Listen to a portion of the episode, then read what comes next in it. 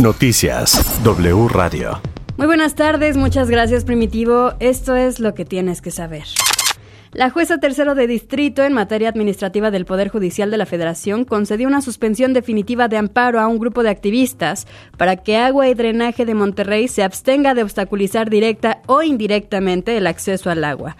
La resolución, dijeron la Juventud Comunista de México y el Frente de Organizaciones por la Defensa del Agua, obliga al Estado de Nuevo León a abstenerse de obstaculizar directa o indirectamente el acceso al agua, así como impedir a terceros, ya sea embotelladoras e industriales, toda injerencia en su disfrute vital del líquido y adoptar medidas legislativas, administrativas o pues presupuestarias judiciales para que el agua sea plenamente efectiva. En así las cosas con Primitivo Olvera, Salvador Guerrero Chiprés, presidente del Consejo Ciudadano para la Seguridad y Justicia de la Ciudad de México, expuso el perfil de la población que es más vulnerable a ser víctimas de trata de personas, así como la forma de operar del crimen organizado. Escuchamos. Mira, primero hay que decir que las mujeres que son víctimas de protección sexual son localizadas por los depredadores en contextos rurales y tienen entre 11 y 17 años. En el caso de los varones, estamos hablando de la explotación laboral, particularmente del medio suburbano y rural, y son personas que tienen entre 18 y 25 años, el promedio más alto, digamos, en esos segmentos. Entonces, ¿qué nos quiere decir esto? En el primer caso, si las niñas o niños no forman parte de familias integradas donde no existe afecto, donde no hay una construcción de oportunidades comunitarias, donde existe desatención de autoridades, donde hay abandono de la posibilidad del acceso a derechos, ahí tienes población vulnerable.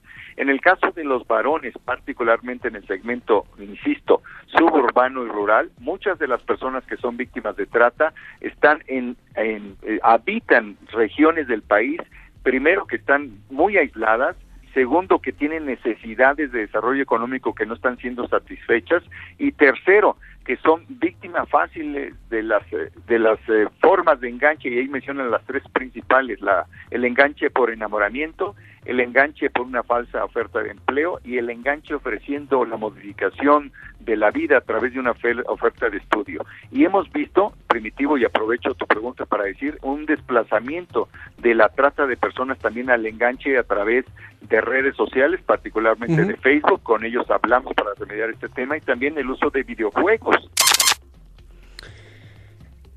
En elementos de la Oficina de Representación del Instituto Nacional de Migración en Hidalgo dijeron que de enero a junio aseguraron a 939 migrantes indocumentados en su paso por el Estado en busca de llegar a la frontera con Estados Unidos, de los cuales 71 son menores de edad. Los indocumentados con más personas aseguradas son de Honduras y los migrantes asegurados que no comprobaron su estancia legal en el país son originarios de El Salvador, Guatemala, Honduras, Nicaragua, Panamá, Cuba, Haití, Argentina, Brasil, Colombia, Perú, Venezuela y Reino Unido. A mediados de marzo, el comediante Roberto Andrade, mejor conocido como Tío Robert, estuvo envuelto en una polémica luego de ser acusado públicamente en redes sociales por abuso sexual. En su momento, se tomó la decisión de poner en pausa el proyecto de La Hora Feliz, podcast que conducía junto con El Cojo Feliz, como consecuencia de las acusaciones realizadas.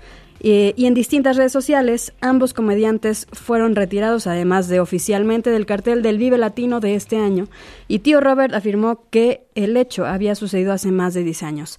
Negó además el abuso en contra de su expareja. Sin embargo, recientemente el PAN de comediantes anunciaron un posible regreso durante el podcast de Creativo con Roberto Martínez, donde además dijeron que como comediantes regresarán con una nueva mentalidad donde además de hacer chistes, serán figuras públicas. 11 policías fueron asesinados en Colombia como muestra de poder y apertura a negociación con el nuevo gobierno por parte del crimen organizado. Le bautizaron Plan Pistola y consiste en asesinar policías, sin importar si se está comprando en una tienda o es una joven patrullera con poca experiencia. La clave es matar uniformados hasta nueva orden. Las autodefensas gaitanistas de Colombia, también conocidos como Clan del Golfo, lo pusieron en marcha a finales de junio y ya se ha cobrado 11 víctimas, aunque van 36 policías muertos desde principio de año. El presidente electo Gustavo Petro iniciará negociaciones de paz con las guerrillas y todo apunta a que al mismo tiempo pondrá en marcha el perdón social, destinado entre otros a bandas mafiosas a los que no reconocen motivaciones políticas como los gaitanistas. Yo soy Clivia Torres, toda la información la pueden consultar en la página de wradio.com.mx y se quedan escuchando así las cosas con Primitivo Olvera. Toda la información en wradio.com.mx.